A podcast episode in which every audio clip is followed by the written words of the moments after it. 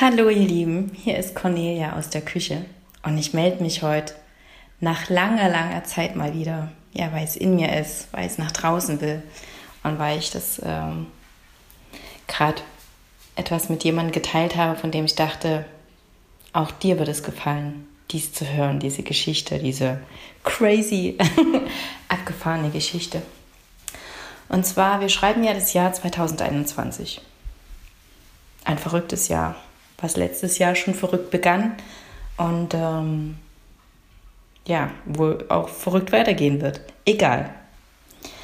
Ähm, ich bin ja Mama von drei tollen Kindern, wuppe die meiste Zeit das allein und äh, habe natürlich genauso wie ihr meine Sorgen, meine alltäglichen und ähm,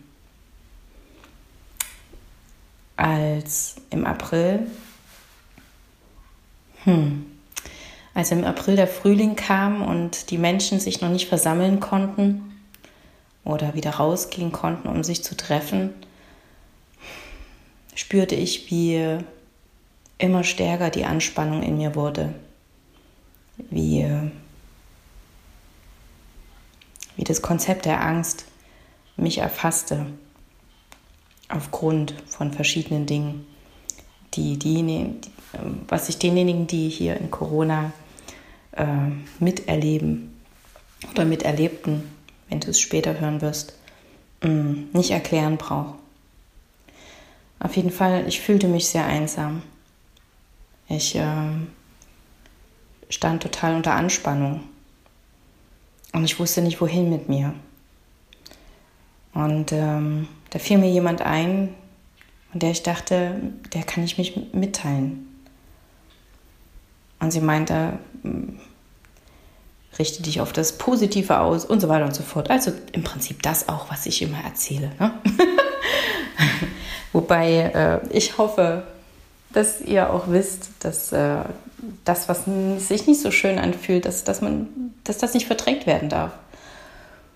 Und das sagte ich auch zu dieser lieben Seele.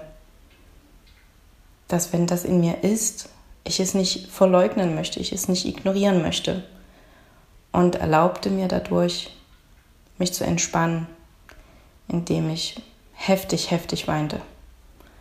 Ähm ja, ich kann sagen, es klang wie ein Tier, was zum Schlachter geführt wird, als es aus mir herausbrach. Und ähm in diesem größten Schmerz passierte was. Weil ich, die Person, Cornelia, Conny, wie auch immer du mich kennst, verschwand. Und ein Gedanke trat in den Raum, der das schluchzende Tier, dieses schluchzende Wesen rechts unten wahrnahm. Und der Gedanke war, oh, es weint. Und so ein Gefühl von, von Mitgefühl, von Liebe überschwemmte mich. Wobei das nicht in dem Körper war, sondern im Raum. Das war gigantisch. Bis zu dem Moment, wo meine eine Tochter kam, die zu Hause war und mich hörte und sich natürlich Sorgen machte, wie jeder andere Mensch sich auch Sorgen machen würde, wenn man da jemanden so am Spieß weinen hören würde. Also ich würde mir Sorgen machen. Meine Tochter anscheinend auch. Und sie nahm mich in die Arme und ähm, wartete, bis, bis mein Heulkrampf quasi vorbei war und ähm, ich noch einerseits erfüllt von dieser, dieser Erfahrung mit meiner Weltenseele, ähm, sprach mit ihr darüber, wie wichtig es ist, dass wir uns erlauben, auch den Schmerz, wenn er in uns ist, wenn er sich angestaut hat, auszuleben. Aber nicht im Sinne von, ihn immer weiter zu vergrößern, sondern einfach nur ihn frei zu lassen, damit er abfließen kann. Oder wie mein jüngster Spross vor einigen Jahren mal sagte, Zuerst muss die Traurigkeit hinaus, dann kann man wieder fröhlich sein. ja, und ähm,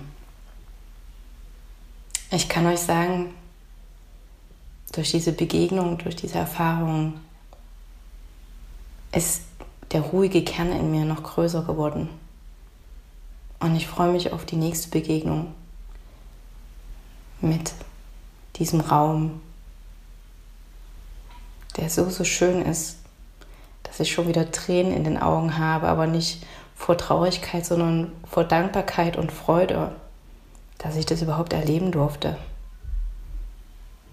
Und ich hoffe, ich hoffe, ich muss das nächste Mal nicht wieder wie so am Spieß heulen, ähm, um dies erleben zu dürfen. Ja, was du jetzt draus machst, ich weiß es nicht. Ähm, aber vielleicht, vielleicht klingt irgendwas in dir. Vielleicht wird irgendwas in dir wach. Und du nickst. Und weißt, dass das, was ich erzählt habe, auch in dir schlummert. Hm. Ich meine nicht damit den Schmerz, sondern diese,